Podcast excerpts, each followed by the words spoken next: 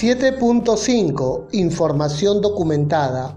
7.5.1 Generalidades de la norma internacional ISO 45001-2018. Indica la norma internacional que el sistema de gestión de la seguridad y salud en el trabajo de la organización debe de incluir Letra A. La información documentada requerida por este documento. Y tal como habíamos señalado desde la primera cláusula, la cláusula 4.1, existen cláusulas donde la norma eh, te condiciona que debes de documentar. Por ejemplo, el alcance del sistema de gestión, la política, los objetivos, eh, perfiles de competencias, incluso roles, responsabilidades. Esta norma internacional te indica que esté documentada. Eh, posteriormente, cuando veamos en la descripción de la norma, podremos ver y relacionar cláusulas como por ejemplo auditorías internas, acciones correctivas, investigación de incidentes, revisión por la dirección, es propio de esta norma internacional que nos pide que esté eh, mediante información documentada estas cláusulas. Es decir, si en la norma encontramos alguna cláusula que nos exija que esté documentada, pues lo vamos a documentar. Letra B. La información documentada que la organización determina como necesaria para la eficacia del sistema de gestión de la seguridad y salud en el trabajo. Aquella que tú voluntariamente como organización decides documentar, por ejemplo el análisis de contexto, el análisis de las partes interesadas, no te obliga la norma que se documente, pero yo he considerado de alguna manera documentarlo. Eh, es decir, tú tendrás que decidir si lo documentas o no. Es una decisión muy voluntaria, muy particular. La norma no te pide que elabores ATS, permisos de trabajo, pero si tú consideras que eso va a permitir que el desarrollo del sistema alcance desempeños adecuados, pues habrá que documentarlos. Incluso en este apartado existe una nota y la nota nos declara qué deberías de documentar. Hagamos la extensión de esta nota. Indica que la extensión en la información documentada para un sistema de gestión de la seguridad y salud en el trabajo puede variar de una organización a otra debido a ítem número 1 el tamaño de la organización, su tipo de actividades, productos y servicios. Y es cierto, o sea, una pyme, una empresa pequeña, sin duda tiene un volumen documentario menor que una empresa más grande, como por ejemplo una minera, una petrolera, entre otros. Dependiendo también del volumen de productos y servicios que uno ofrece, pudiera tener un mayor control y eso respaldado con un mayor volumen documentario. Ítem 2. La necesidad de demostrar cumplimiento legal. Y es cierto, aquí en el Perú hay de alguna manera exigencia legal que te invita a la elaboración de documentos. Por ejemplo, en el marco de la salud se nos condiciona de que anualmente se presente un informe técnico sobre el estado de salud ante el organismo competente que es DIGESA con la firma del médico ocupacional. Si eso nos obliga la exigencia legal, pues tendremos que crear este documento. En el campo de la ley peruana, la ley de seguridad y salud, se nos condiciona la elaboración de plan anual de seguridad y salud en el trabajo. Si el marco normativo nos condiciona la elaboración de este documento, habrá que elaborar. Y seguramente en otros sectores económicos, como el minero, el de construcción, se te condiciona la elaboración de IPRC específico, continuo, ATS, entre otros, permisos de trabajo, entre otros. Y si es una exigencia legal, habrá que dar obediencia a ella. Tercer elemento, la complejidad de los procesos y sus interrelaciones. Si un proceso es cada vez más complejo, tiene etapas, subetapas, hay subcontratación, seguramente debemos nosotros de tener mayores elementos de control y eso respaldado en documentos. El cuarto elemento es la competencia del personal.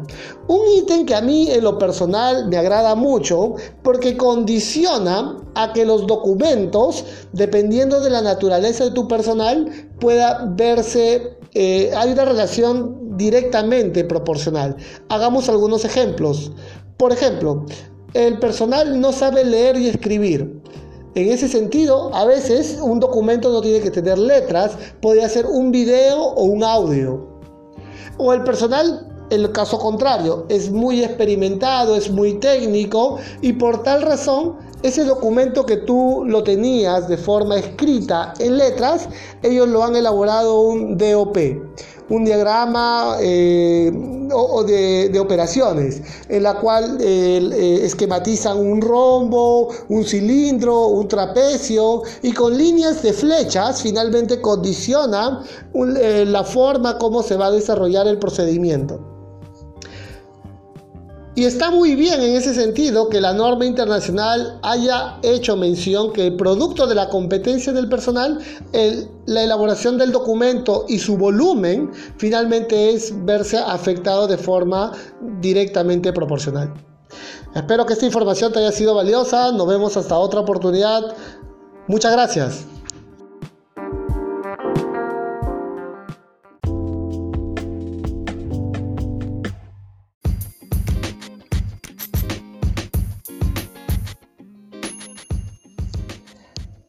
7.5.2 Creación y actualización. La norma internacional ISO 45001 describe que al crear y actualizar la información documentada, la organización debe asegurarse de que lo siguiente sea apropiado. Letra A. La identificación y descripción por ejemplo, título, fecha, autor o número de referencia.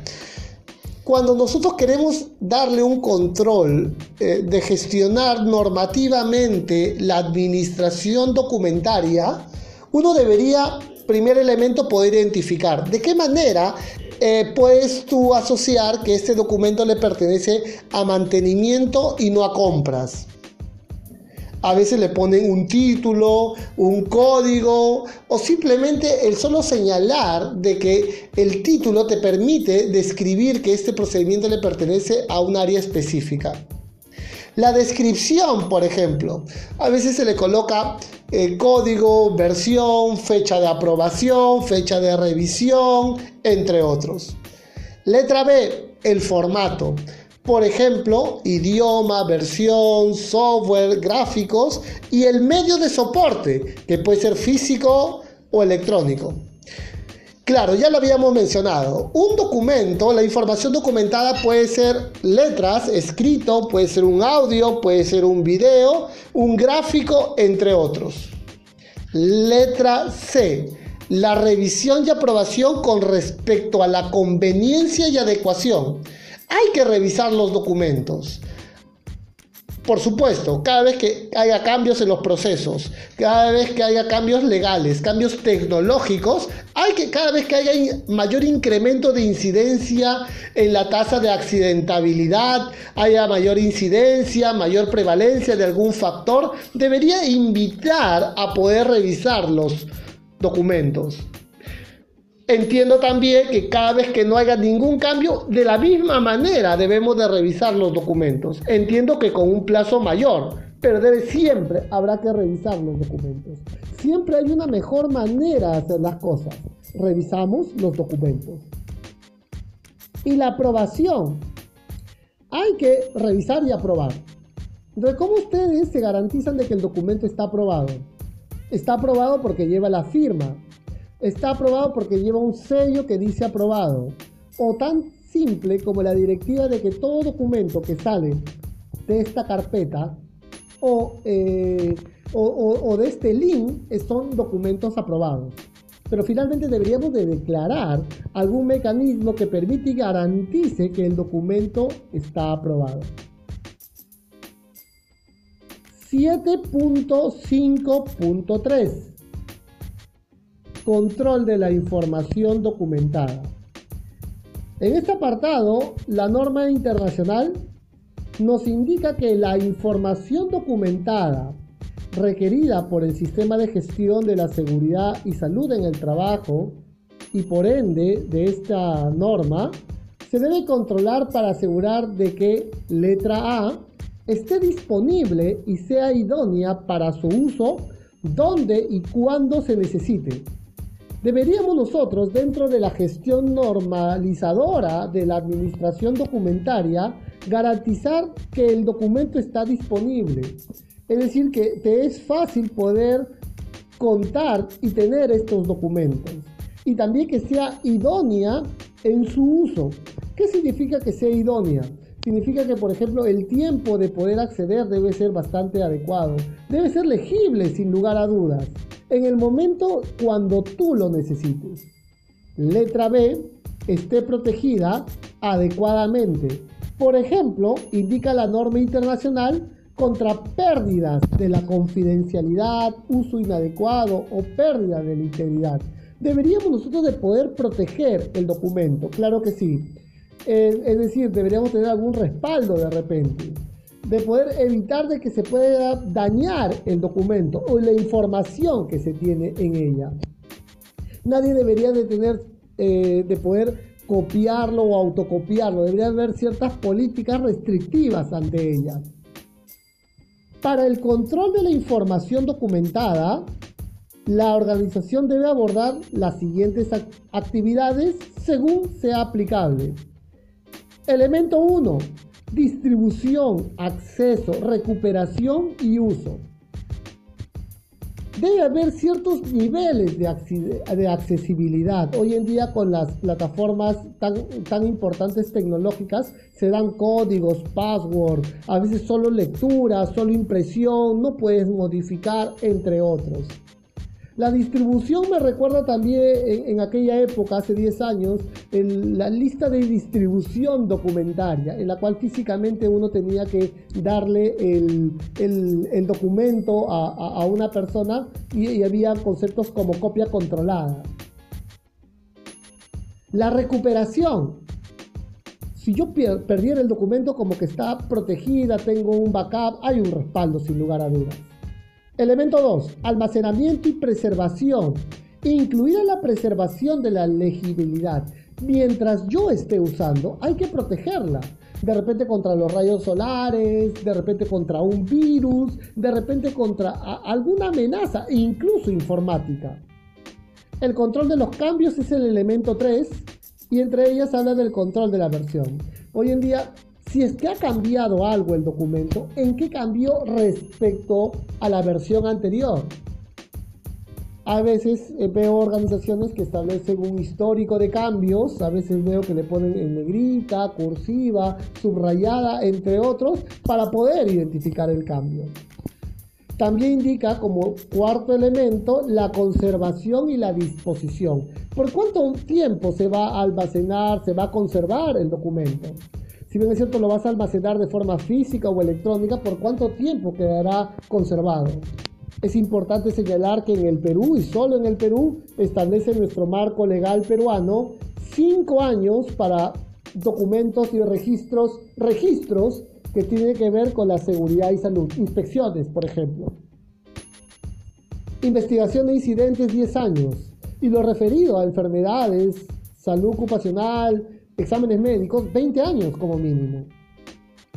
Indica la norma internacional que la información documentada de origen externo que la organización determina como necesaria para la planificación y operación del sistema de gestión se debe identificar siempre y cuando sea apropiado y controlar este documento externo.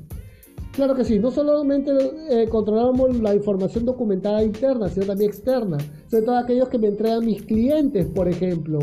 los manuales del fabricante, cuando yo compré un equipo, me viene a mí con ciertos protocolos y cuidados.